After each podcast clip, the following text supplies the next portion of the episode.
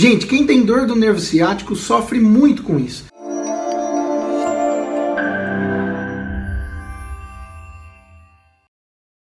Então é necessário que você procure ajuda de um médico especializado para poder eh, te ajudar a passar por essa fase e melhorar esse tipo de, de sofrimento aí. É uma dor como se fosse uma dor de dente, mas que corre na perna. Às vezes pode ser associada ou não a um formigamento, alguma alteração de sensibilidade, limitação de movimentos, por exemplo, para fazer movimentos corriqueiros do dia a dia, essa dor não deixa com que você uh, tenha uma vida normal. Então, por isso, é necessário que você procure a ajuda de um médico especializado, porque existe um tratamento especializado para esse tipo de dor, que pode ser causado, por exemplo, por uma hernia de disco. Então, vale a pena investigar e vale a pena cuidar. Obrigado, pessoal. Até a próxima.